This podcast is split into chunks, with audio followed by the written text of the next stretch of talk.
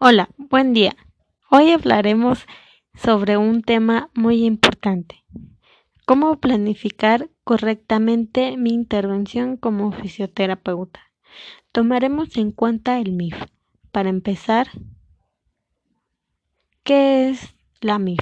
La MIF significa modelo de intervención en fisioterapia.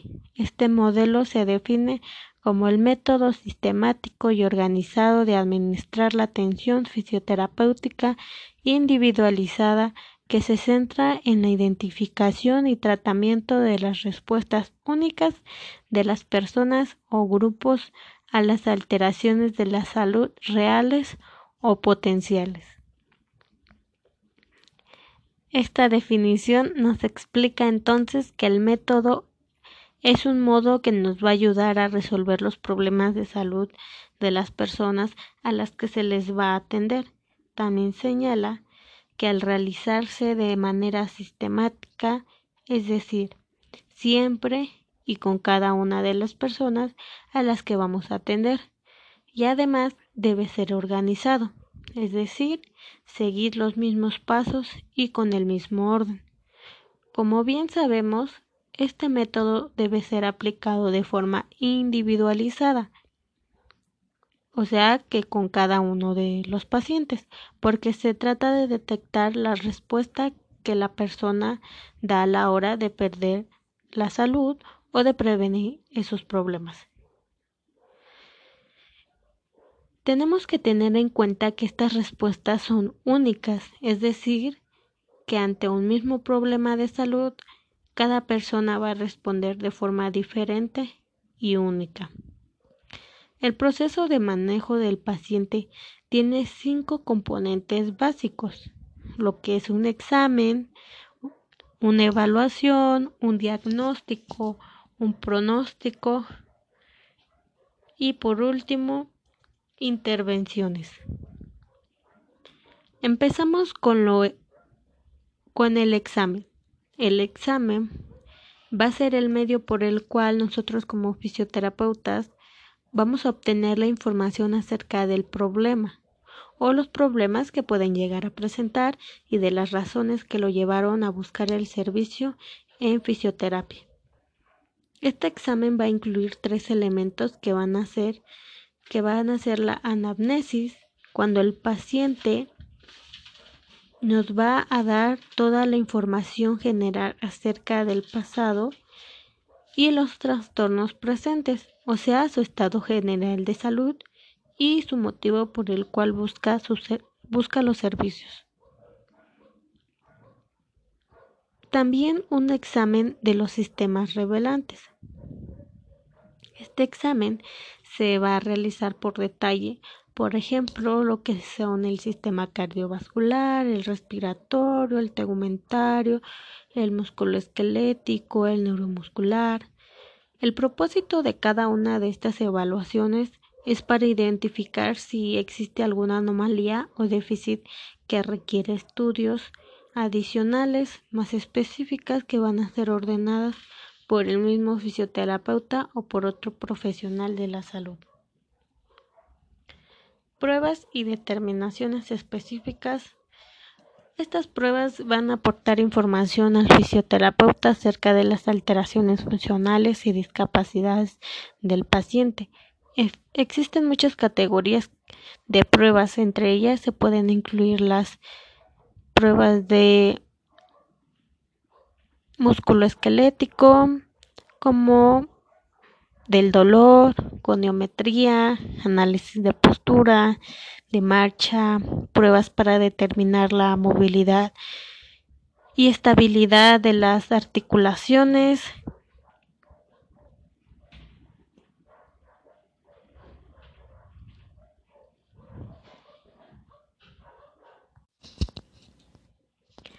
La evaluación.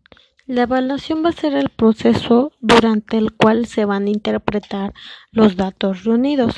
Incluye el análisis y la integración de toda la información necesaria para poder concluir y permitir adoptar una serie de decisiones clínicas razonables. En el diagnóstico, Este es esencial para la atención del paciente porque nos va a conducir al pronóstico fisioterapéutico y a las intervenciones correspondientes. El pronóstico y plan de atención se refiere pues al nivel óptimo de funcionamiento esperable de un paciente como resultado de la administración de un tratamiento y la anticipación del tiempo que se va a requerir para alcanzar los resultados funcionales específicos. Esto quiere decir que se le va a administrar el tratamiento al paciente y un tiempo esperado para alcanzar los resultados esperables y funcionales. El plan de atención incluye los objetivos previstos, los resultados esperados. Estos tienen que ser útiles y tienen que tener sentido el grado de mejoría pronosticado y con un lapso necesario para alcanzarlo. Intervención específica frecuente y duración propuesta de las intervenciones. Y por último, los planes de alta específicos. También tenemos que tener en cuenta que se deben fijar objetivos y resultados esperados en el plan de atención, al establecer objetivos y resultados, va a requerir la participación del paciente como de la familia en el proceso de toma de decisiones desde el primer contacto del terapeuta con el paciente. Por ejemplo, nuestros pacientes no van a llegar a fisioterapia para adquirir más fuerza y flexibilidad, sino para poder realizar actividades que les sean agradables o deban realizar de forma más fácil y cómoda. Saber lo que desea obtener un paciente como resultado del tratamiento. Ayuda al terapeuta a desarrollar y priorizar estrategias de intervención que se centre en las limitaciones funcionales y las disfunciones relacionadas lo que a su vez aumenta la probabilidad de obtener resultados satisfactorios.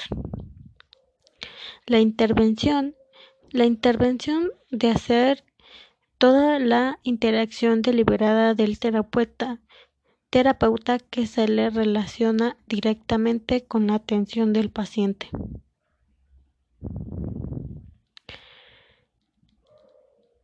Los resultados va a ser la recolección y el análisis de todos los datos sobre los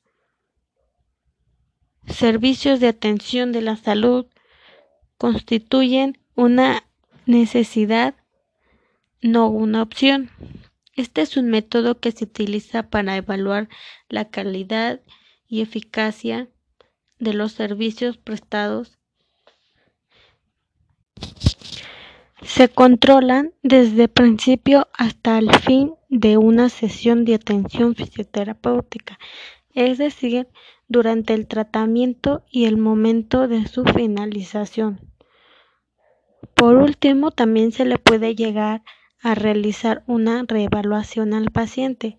Se puede hacer un análisis de las diferencias de lo planeado y lo obtenido, tomando en cuenta cada uno de estos puntos podemos decir que para poder tener una buena atención fisioterapéutica hacia nuestros pacientes es importante seguir los pasos correctamente porque no podemos saltarnos ninguno de estos puntos, ya que cada uno tiene sus objetivos para su buena funcionalidad y poder llegar a un buen resultado con nuestro paciente.